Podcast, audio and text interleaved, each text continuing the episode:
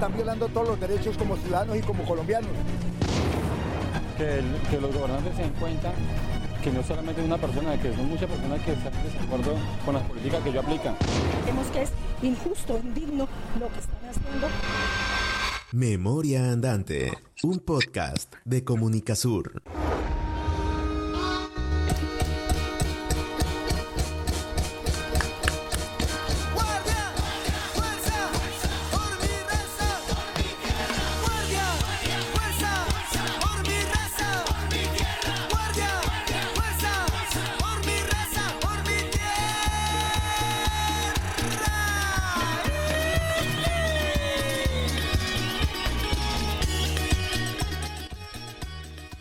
Para mí la minga es el trabajo colectivo por un bien común, en este caso la conquista de derechos para el pueblo, para la de gente. nuestros hermanos, nuestros parientes indígenas que usa para identificar el trabajo colectivo, el trabajo de apoyo de toda la comunidad trabajar en fin de algo. La minga es el trabajo solidario conjunto. Trabajar en minga Bueno, un movimiento, un- una reunión o cosas así para de personas para expresar un- una necesidad o para expresar sus opiniones o para luchar frente a algo que no les gustó o para discutir sobre temas de vista, importantes. la minga, desde la cosmovisión indígena y campesina, es una forma de unidad, organización y trabajo colectivo que busca desde sus saberes proteger su territorio y sus derechos que los lleve a tener un bienestar y una vida digna. Estás escuchando Memoria Andante. Hola a todos, bienvenidos una vez más a Memoria Andante, el podcast de Comunicasur. En este nuevo episodio vamos a hablar sobre la minga, un tema que pues ya lleva unos cuantos días por ahí dando vueltas y es muy muy importante para la coyuntura nacional. El día de hoy estamos con Detnier Rivera en el máster que siempre nos está apoyando desde allí, una figura muy importante dentro de los podcasts. También estamos con Nigiret Cruz. Hola Nigi, ¿qué tal? ¿Cómo vamos? Hola Jason, un saludo de manera muy especial a todos y todas quienes nos escuchan en este podcast, pues en el cual hacemos un poco de memoria, dialogamos y debatimos también pues sobre diferentes temas como el que vamos a abordar hoy. Pero pues también pues un saludo muy especial y afectuoso a Darwin que andaba con COVID. Darwin, ¿cómo sigues? Bueno, saliendo de este COVID, ya un poco mejor, pero pues con muchas ganas de aportar en esta conversación sobre lo que es la minga indígena. Bueno, entonces pues sí, la verdad, este tema es, es muy importante porque es algo que auspicia es el trabajo comunitario y demás. Yo creo que para darle una introducción, para darle un inicio y que todo el mundo se pueda contextualizar un poquito sobre qué es la minga y demás, no sé, tal vez pueda haber alguien que nos esté escuchando y no tenga ni idea de qué significa la palabra minga. Eh, la verdad es que Primero, decir que la minga viene del quechua minca, con K, y es como una antigua, una antigua tradición de trabajo comunitario colectivo con fines de utilidad social. Digamos que el significado de todo esto se deriva, se deriva del conocimiento que tenían los, los aborígenes de que realizando un trabajo compartido pues podían lograr el bien común y hacerlo de una forma más rápida y mejor. Eh, yo creo que también es importante mencionar que la minga radica, se radica mucho en su valor actitudinal, ¿no? Ya que es una forma en la que todo el, todo, todo el pueblo ¿no? acude a una convocatoria eh, de los líderes. Muchas veces acuden niños, mujeres, hombres. Bueno, la verdad es que no se distingue, no tiene ningún tipo de distintivo para este tipo de, de, de llamamientos, ¿no? de convocatorias, como lo decía antes. Y pues toda esta movilización lo que hace es organizarse y movilizarse de tal manera que el esfuerzo físico que representa la minga, ya que por medio de esas actividades lo que hacen principalmente es, digamos, eh, construir casas, abrir vías, todo ese tipo de cosas. Entonces, eh, por medio de ese esfuerzo físico que se representa en todas estas eh, actividades y, y, formas de organizarse, pues se convierte como en una verdadera celebración de vida, ¿no? Como en algo, como, una, como en una auténtica fiesta. También resaltar un poquito el tema de que hay varios como valores que se relacionan con la organización y la ejecución de la minga. Cosas como el, el liderazgo, la solidaridad, el compañerismo, el trabajo en equipo, el sentido pues, por la colaboración, el hecho de compartir. Todos estos son, digamos, valores que se, también se trabajan para, para que tanto jóvenes como adultos y niños, si es el caso, tomen como un verdadero sentido de pertenencia con lo que es pues aportar desde la individualidad hasta la colectividad, pues como comunidad, ¿no? Así es, Jason, y en esta ocasión, en este episodio, pues vamos a hablar sobre la minga social y comunitaria que se inició en octubre en el año 2008. Una minga que efectivamente reunió diferentes sectores sociales y que fue un símbolo de unidad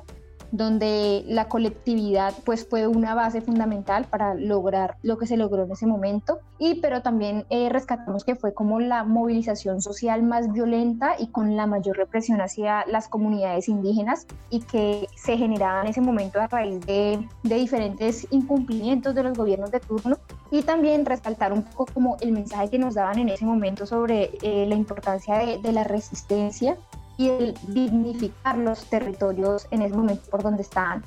Pero pues démosle el paso a, Darwin. Él en ese momento pues estuvo presenciando eh, la minga desde el departamento del Cauca. Entonces pues qué mejor que él que estuvo realmente en ese proceso de conformación y, de resistencia pues social y comunitaria. Bueno pues primero que todo agradecer este escenario donde vamos a compartir la palabra como habla de una otra manera el movimiento indígena fue un aprendizaje muy hermoso, pero también hubo situaciones traumáticas en las cuales pues me tocó presenciar el asesinato de dos compañeros indígenas en la realización de, de esta minga, ¿no? Vamos a hacer como un contexto de en dónde se desarrolló, cuántas personas más o menos estuvieron participando de esta minga y quién la convocó. Bueno, esta minga la convocó el CRIC que es el Consejo Regional Indígena, por varios incumplimientos no solamente de los últimos gobiernos, sino por incumplimientos que vienen de hace más de 500 años en reclamaciones frente al territorio, frente a la autonomía, frente a temas de salud y educación, que nunca se les han cumplido a los indígenas. Entonces se convocó a una concentración nacional en la María de Piendamo, que es un centro sagrado que han denominado ellos como un punto de negociación estratégico para la comunidad indígena y a este espacio asistieron más o menos entre 30.000 a 40.000 indígenas y algunos sectores sociales que fueron acompañados del tema de derechos humanos y de medios alternativos el desarrollo de esta minga indígena, porque fue así como, como empezó, donde citaron al gobierno nacional a que asistiera a este espacio de negociación. En ese momento el gobierno estaba en cabeza del señor Álvaro Uribe Vélez y pues obviamente sabemos todo lo que generó que este señor estuviera en la cabeza de la presidencia nacional, pues fue el paramilitarismo, las masacres, las torturas, la persecución, la motosierra, y pues los indígenas no fueron ajenos a esto, todo lo contrario, en este gobierno fueron señalados de hacer parte de las insurgencias, fueron desplazados, fueron asesinados bastante líderes sociales, una situación muy similar a la que estamos viendo en el contexto actual, curiosamente en un gobierno que es mandado también de otra forma por Álvaro Uribe Vélez, ¿no? En ese escenario de concentración se llegó con varias exigencias frente al gobierno nacional. El gobierno nacional hizo caso omiso de esta invitación por parte de la Minga, lo que ocasionó que tomaran la decisión de tomarse la Panamericana como un mecanismo de presión para generar que los medios de comunicación, el pueblo colombiano y el gobierno les prestaran atención frente a los reclamos válidos que estaban haciendo eh, el movimiento indígena.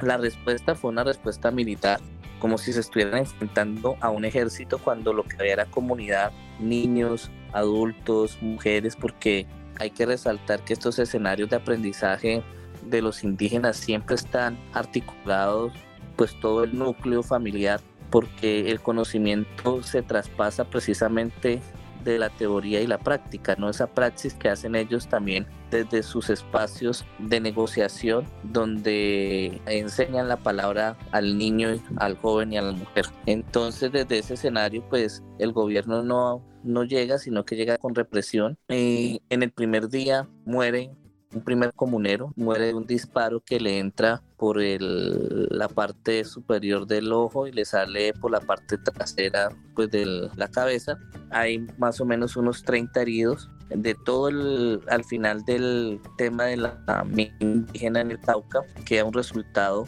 de más de 150 heridos por parte de los comuneros indígenas, dos muertos ahí en la María Piendamo porque más adelante, como al tercer día, un grupo de indígenas también intentó hacer una toma en la parte más alta eh, o más bien en la parte del Valle del Cauca y pues allí fueron asesinados otros dos indígenas con tiros de pistola también por la espalda, ¿no? Entonces podríamos decir que fueron indígenas eh, asesinados, más de 150 heridos, más de 15 personas que quedaron tuertas de, de un pues tuertas porque la fuerza pública utilizaba machetes, balas recalzadas que se llaman a, a, estos gases que se les pone piedras, se les pone vidrio, se les ponen tachuelas, se les ponen balines que cuando impacta contra la tierra pues salen disparados y ocasionan precisamente heridas a los comuneros, heridas graves. Entonces pues ese fue el recibimiento, digámoslo así, a lo que fue la minga, minga indígena. En el primer día con sus muertos y heridos eh, tomaron la decisión de mantenerse en la toma de la vía panamericana. A la respuesta a esto fue el incremento de la fuerza pública, ya no solamente de más policía, sino de ejército que rodeó a la comunidad y en horas de la noche el asedio era constante por recuperar la, el tránsito de la vía panamericana hasta que por medio de la fuerza logran despejar la vía panamericana se introducen al resguardo de la María de Piendamó y pues van acabando con todo lo que se encuentran a su paso. Entre eso pues tengo que admitir lo que pues era un joven, acabo de regresar de la Universidad Subcolombiana, que había dejado mis, mi bolso ubicado en uno de los espacios, bueno, uno de los cambuches que compartía con los comuneros y pues el SMAT quemó absolutamente todo, bolsos, plásticos, comida, todo lo que se encontraba a su paso y pues entre ellos cayó eh, de una otra manera pues los implementos con los que yo estaba. Solamente quedé con lo que tenía puesto y la cámara de video con la cual pues grababa todos los hechos que estaban sucediendo en ese momento. Obviamente cuando pasa toda esta afectación, todo este terrorismo de Estado, las autoridades indígenas se reunieron entre ellos encabezados por Eida Quilcue, que era la gobernadora mayor, pues empiezan a pensar el qué hacer político y el qué hacer simbólico frente a la situación que estaba pasando, porque ya no resistían pues más heridos, más muertos y deciden caminar la palabra. ¿Y qué es caminar la palabra? Irse a pie desde la María de Piendamó hasta la ciudad de Cali, pasando municipio por municipio, conociendo un poco la situación también social de los campesinos, de los de los estudiantes, dar a conocer las problemáticas indígenas e ir generando un proceso de articulación que dio como resultado que se pasara de una minga indígena a una minga social y comunitaria donde muchos sectores se acercaron y se vincularon a este proceso de resistencia y de protesta pacífica para poder demostrar al gobierno que las cosas en el país estaban mal a nivel general. Es que, de hecho, si nos ponemos un poquito a analizar un poquito todo eso que, usted nos cuenta, Darwin, nos damos cuenta que en realidad es la minga indígena y bueno, la comunidad indígena se enfrentaba al mismo gobierno que decía que pues el problema con las FARC era un problema de terrorismo, sí, que no era un problema, no era un conflicto político social, sí, no era un reflejo del abandono del Estado hacia pues todos esos territorios que estaban tan lejanos y que no tenían ningún apoyo, pues como digo, por parte del Estado mismo. Entonces, no sé, yo creo que la minga es donde, pues desde mi punto de vista, se empieza a convertir como en un en una herramienta política, ¿sí? ante la ausencia de espacios de discusión democrática y de participación pues, por parte de la población indígena. ¿no? Entonces se, convierte como en esa vía que tienen los, los, pueblos indígenas colombianos para ser escuchados, para tomarse el lugar que, que, que se merecen como también pues personas participantes y seres políticos dentro del país, ¿no? Y dentro, dentro de toda esta configuración que se tiene, que se supone que estamos en una, en una democracia donde todos deberían ser escuchados por, por derecho propio, ¿no? Sí, correcto. Yo creo que también hay que resaltar que frente a un tema de represión tan fuerte como se vivió en esa semana en María de Pindamo, hay que resaltar varias cosas, ¿no? Uno, el acompañamiento de diferentes organizaciones de derechos humanos que estuvieron en el territorio. Dos, el acompañamiento de medios de comunicación alternativos. Tres, el propio equipo de comunicaciones del CRIC y de la CIN que se llamaba Tejido Comunicativo, que lograron captar de manera directa los abusos de la fuerza pública cómo de una otra forma le disparaban con fusiles ráfagas a las comunidades, cómo utilizaban machetes, cómo se presenció también un tema de racismo a tal punto que la gente del SMAT a punta de groserías y, de palabras muy fuertes expresaban un odio hacia el movimiento indígena que se encontraba en ese momento en la María de Piendamón. Todo esto quedó registrado y gracias también pues a estas imágenes se logró contrarrestar y demostrar al gobierno nacional y a la comunidad internacional que lo que estaba habiendo en ese momento en la María de Piendamón era una masacre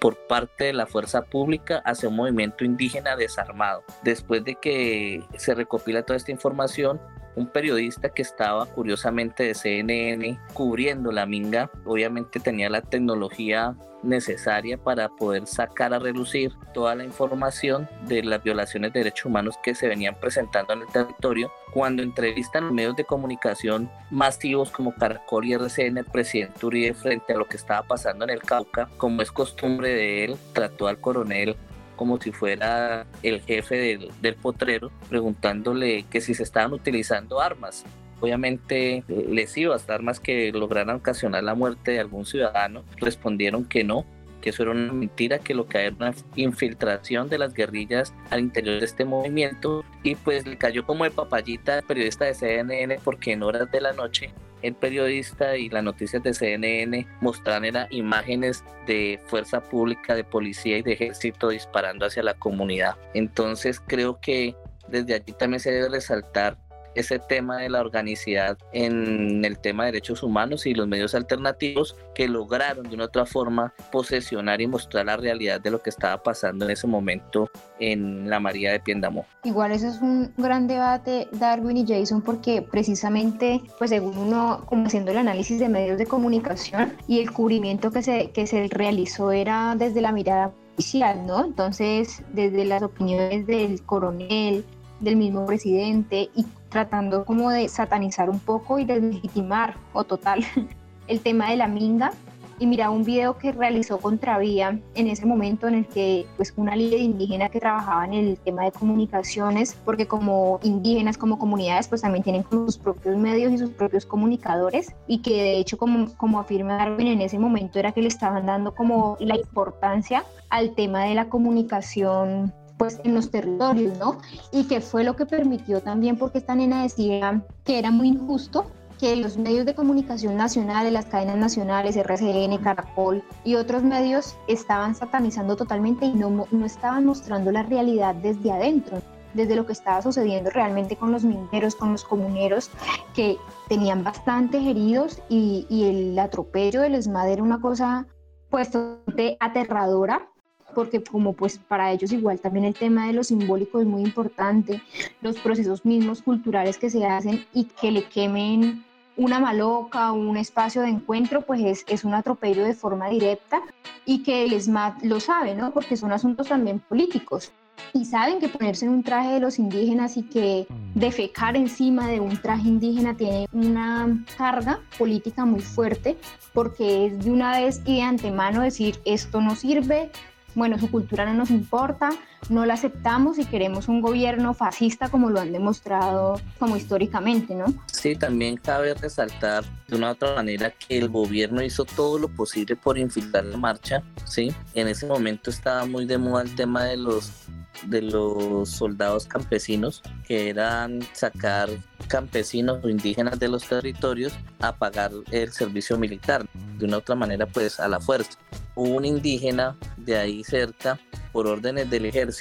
llevaba unas granadas, llevaba unos libros de formación de marxismo y llevaba un uniforme de intendencia del ejército.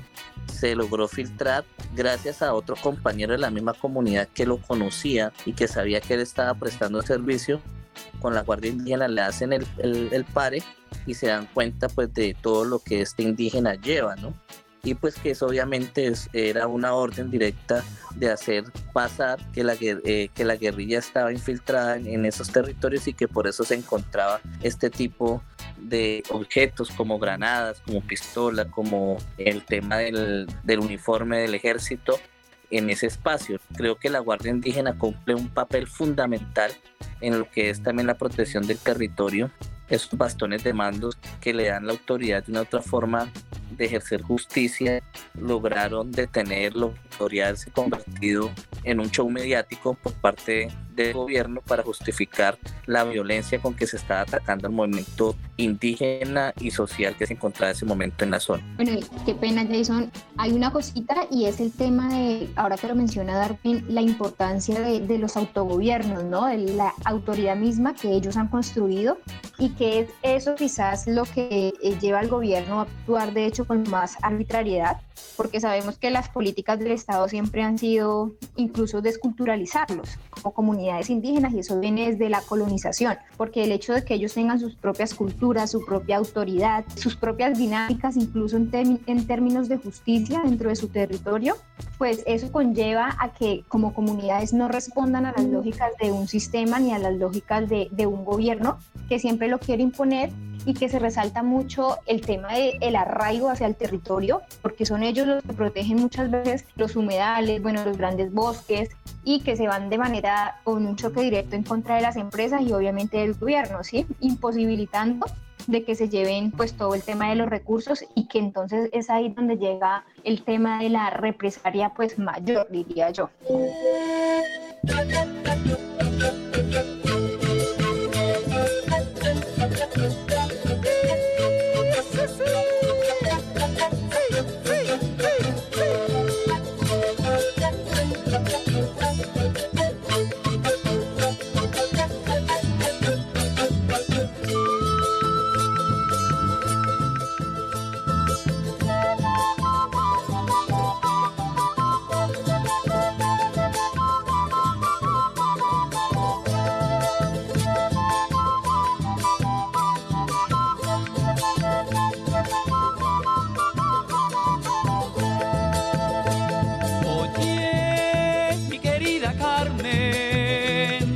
Bueno, pues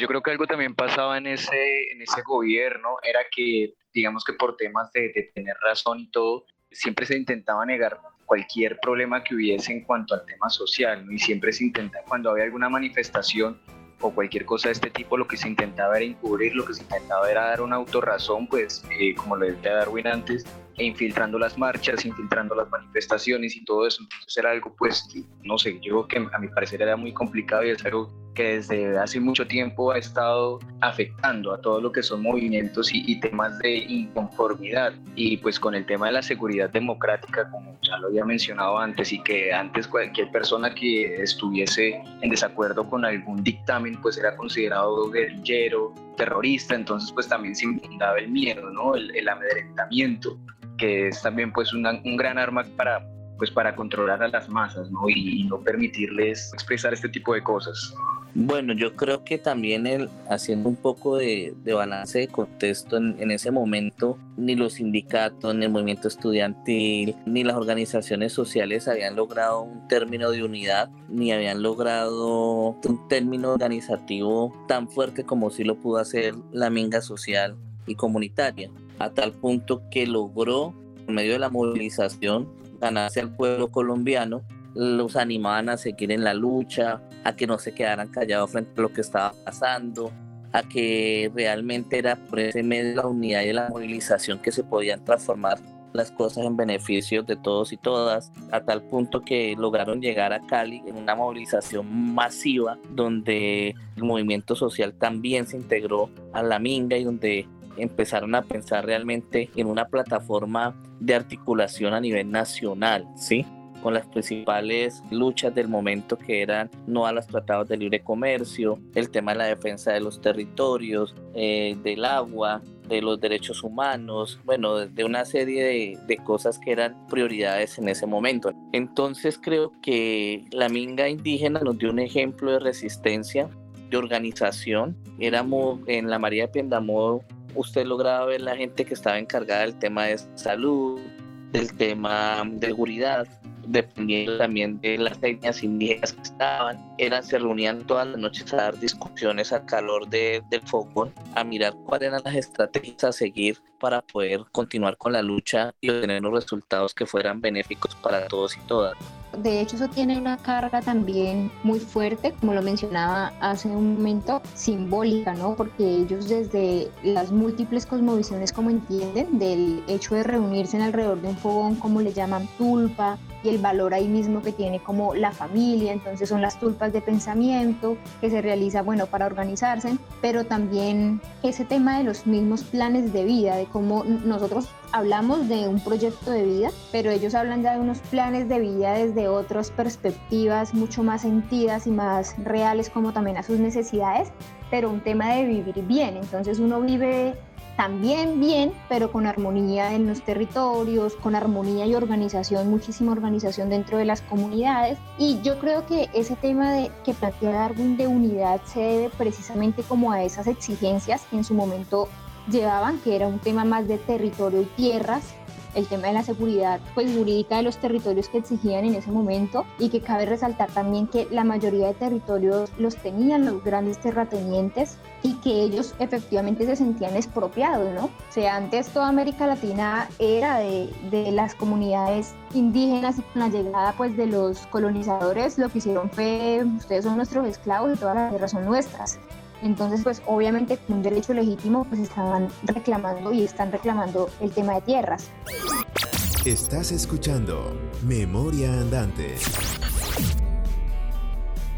Hay otra cosa que también que mucha gente se recoge y que también el tema de las tierras es un tema también del campesinado colombiano, pero también en el tema de la consulta previa frente a lo de los proyectos mineroenergéticos, que muchos defensores del medio ambiente, los mismos campesinos también se recogían en esta propuesta de que no llegaba no llegar una empresa por sí por tener un permiso tenía que llegar y acabar con un bosque o un humedal entonces ellos dejaron como clara su postura de que tienen que preguntarle al pueblo tienen que hablar y consensuar con, con las comunidades pero pues que tristemente digamos a la fecha tampoco es que eso sea como pues que se cumpla no hay otra cosa también que me causa como o me llama como la atención y es el tema de, del ejercicio de la autonomía y gobierno propio, que es lo que reclamaban en ese momento y que siguen reclamando, porque de hecho la misma autoridad mm, judicial, podríamos llamarlo, la autoridad, bueno, del Estado, del gobierno, siguen desconociendo esas prácticas de, de autoridad propia que tienen, de organización propia. Y lo otro, como que también es causa como una intriga, pero a la vez que sigue vigente, y es el tema de derechos humanos. O sea, como dice Darwin, estaban en la época del paramilitarismo, estaban asesinando por todos lados, que pues no hay mucha diferencia de nuestro contexto ahora, pero que, que igual ellos lo tenían clara y decían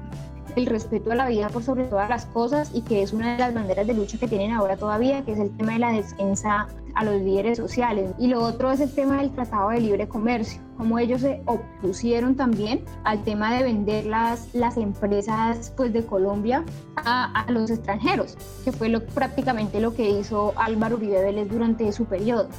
Y no solo vender las empresas, sino abrir las puertas a las multinacionales para que trajeran sus productos a más bajos precios y quebrar la empresa nacional, ¿no? Eso es algo importante. Claro, que fue seguido con el Tratado de Libre Comercio. Además de llenarnos de, de, productos con químicos, ¿no? Que es lo que hoy encontramos en la mayoría de los supermercados. Creo que cronológicamente, eh, después de esta semana de resistencia en la María de Piendamo, avanzaron hacia la ciudad de Cali. Allí se habían convocado quiere una reunión a puertas cerradas con algunos líderes de la Minga. A esto se oponen eh, los indígenas y entonces el gobierno primero manda unos ministros eh, diciendo pues que Uribe está, pero cuando ya la, realmente la gente toma la decisión de que no se va a mantener más ahí, sino que van a marchar hacia la ciudad de Bogotá, se para Uribe en un puente cuando ya la gente se está retirando, en un puente peatonal de la ciudad de Cali, con un megáfono prácticamente amenazando a algunos líderes diciéndole yo sé usted que, a qué pertenece, yo sé usted de dónde viene,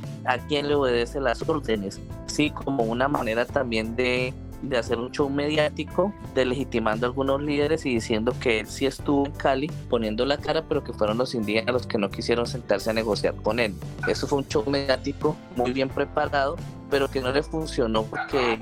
los indígenas continuaron con su idea de marchar hacia la ciudad de Bogotá.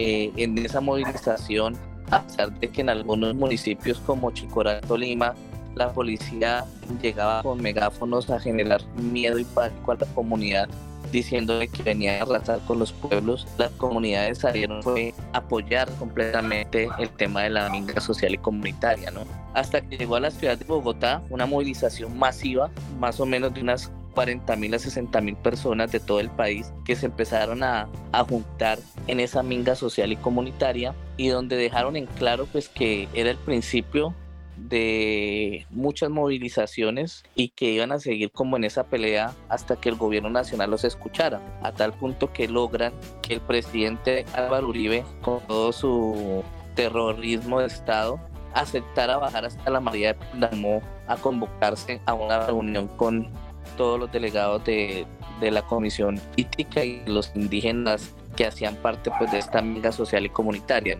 Allí pasó un hecho muy curioso muy simbólico, pues porque estaba llenísimo, yo me acuerdo la, lo que había destruido el gobierno con el SMAT, pues lo habían dejado los indígenas tal cual para que se dieran cuenta de lo que hacían sus fuerzas militares, pero habían logrado ubicar en un espacio grande el sitio donde iban a llegar el presidente, donde iba a llegar toda la delegación de ministros, se hizo un despliegue militar ostentoso, me acuerdo que llegaron hasta con escudos blindados apenas el presidente se bajó del helicóptero, hacer todo un recorrido como si realmente se encontrara en un punto de guerra, cuando los indígenas le, habían dicho que le garantizaban el tema de seguridad por medio de la Guardia Indígena, ¿no? Como todo acto protocolario, se iniciaron con el himno nacional. Cuando empieza el himno nacional, los únicos que lo entonaron fueron los delegados del gobierno encabezados por Uribe, porque ninguno más los asistentes, porque ya estaban no solamente los indígenas, sino las comunidades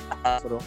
estaban eh, las comunidades negras, perdón, estaban los vecinos, los estudiantes, los obreros, ninguno entonó el himno. Cuando se acaba el himno, Uribe muy enojado toma el micrófono y le dice que es una falta de respeto a los símbolos patrios no haber entonado el himno.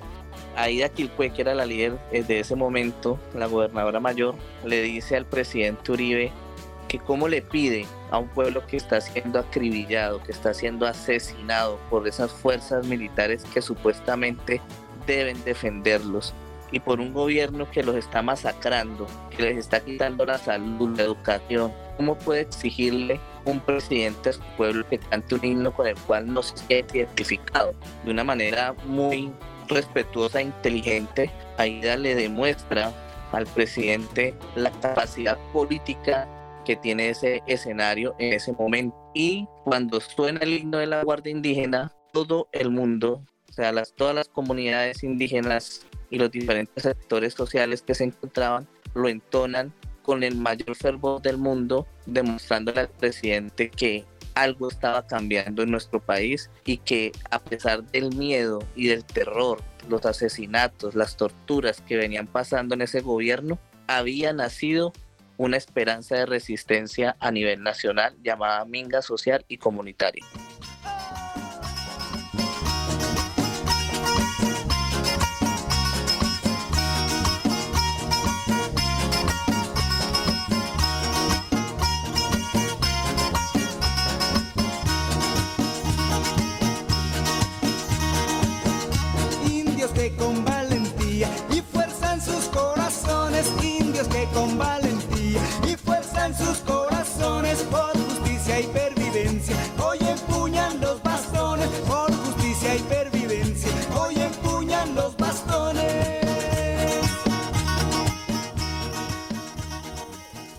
Creo que una de las razones por, por las cuales en realidad la Minga eh, fue tan bien recibida pues por todo el sector colombiano eh, y digamos que la gente pues empezó como, como a solidarizarse más con el proceso, ¿no? Con el movimiento y con las personas que lo integraban, que integran. Yo creo que es por el tema de que ellos no luchaban o no alzaban la voz solamente por, por la comunidad indígena, porque en realidad ellos pues eh, uno de sus, de sus estandartes era que ni el territorio, ni la vida humana, ni la dignidad de los colombianos era algo negociable, ¿sí? Entonces, pues digamos que con, con, estas palabras englobaban muchas cosas, y temas de líderes sociales, temas de, pues, tanto genocidio que en ese tiempo, tema de los asesinatos indiscriminados por parte del Estado y demás, todas estas eran problemáticas que también eran llevadas o eran tratadas a través de la minga. Yo creo que por eso fue que el pueblo colombiano en general, pues se sintió, no se sintió ajeno a, a, todo este movimiento, sino que por el contrario lo quisieron irse sumando hasta que pues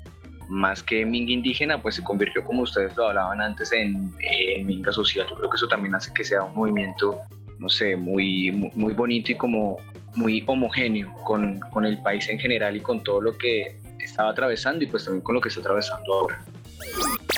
Estás escuchando un podcast de Comunica Sur. Igual yo creo que también el contexto nacional por el que pues estábamos atravesando, que era un contexto de guerra, de violencia, de masacres, también ayudó mucho a que la gente dijera, bueno, en medio de todo este mierdero vamos a hablar y nos identificamos con las exigencias de este grupo, de estas comunidades que son capaces, aún en medio del terror, exigir sus derechos, ¿no? En derechos que son, que son legítimos y que el gobierno pues, les estaba vulnerando también. Hay otra cosa que tuvo mucha fuerza también, porque digamos que la minga no fue solamente como esa semana del, del 12 de octubre, sino que fue un proceso consecutivo, un, un proceso que, que, siguió en resistencia, en movilización, porque luego de que Uribe estuviera ya con los indígenas, que lo abucharan también, la respuesta de ese señor fue más violencia y fue más represión. Y eso se logra ver con el tema del asesinato comunero Edwin Legarda, eso fue el 16 de diciembre, tres meses después pues, del tema del, del inicio como tal de la minga y que tenía también una repercusión política. Pues primero quienes eh, lo asesinaron fueron miembros del Ejército Nacional y segundo, Edwin Legarda era el compañero sentimental de Aida Quilpue, quien en ese momento pues era una de las líderes que estaban en cabeza, líder de, de la organización del CRI y que estaba en cabeza pues de la Minga en ese momento también. Y además que acababa, hacía un día creo era, acababa de dar un informe de derechos humanos fuera del país, o sea, estaba visibilizando toda la problemática que se vivió en materia de, de derechos humanos todas las violaciones cometidas y dentro de las hipótesis hay es que al parecer el, el atentado era directamente para ella, solamente que pues el esposo iba solo y pues como era una camioneta blindada, entonces pues se sigue viendo como incluso desde el 2008 para acá también se judicializa a Feliciano Valencia, o sea, son, son acciones que van obviamente como un mensaje directo de, a ustedes los vamos a coger, ustedes no se pueden seguir movilizando porque obviamente nos van a, dañar nuestro proyecto político también, ¿no? Obviamente un pueblo organizado pues hace temblar a cualquier gobierno capitalista, fascista y neoliberal como lo fue el de Álvaro Uribe Vélez, que obviamente usaba el tema de la política del terror también, del miedo. Una de las enseñanzas que nos dejó la Minga Social Comunitaria del 2008 realmente fue que el tema de la unidad de los diferentes sectores y movimientos sociales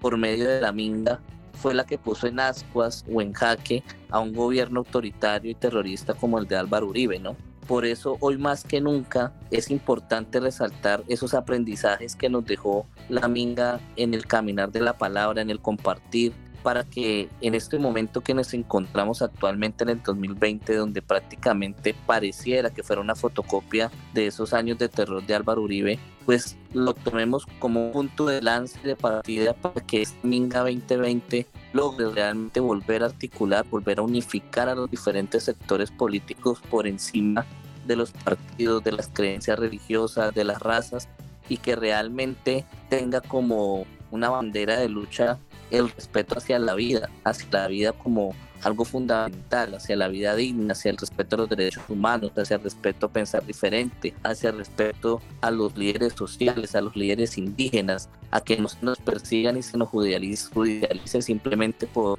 no estar de acuerdo con un gobierno narcoparamilitar en el cual estamos viviendo.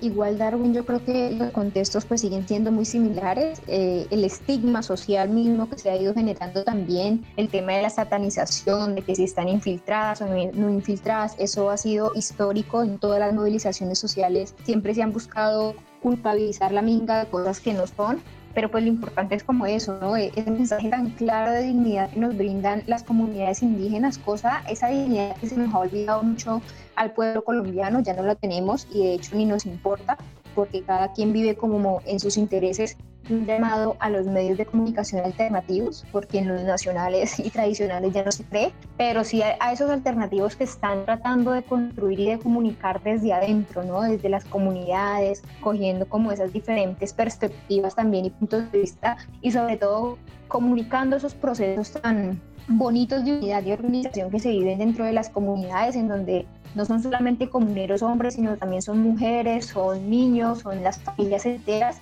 luchando todos por ese sueño, por esa utopía ojalá algún día tener una vida digna en Colombia. Estás escuchando Memoria Andante. Muchas gracias a todas las personas que se quedaron hasta este punto del podcast. Espero y esperamos que haya sido de su agrado. Recuerden que estamos en Spotify, en Apple Podcast, en Google Podcast. Nos pueden encontrar como Memoria Andante en prácticamente todas las plataformas de distribución. Hasta un próximo episodio. Escuchaste un podcast de comunicasur.info. Recuerda que nos puedes seguir a través de nuestras redes sociales como arroba comunicasur1 en Instagram y Twitter o en la fanpage de Facebook como Comunicasur.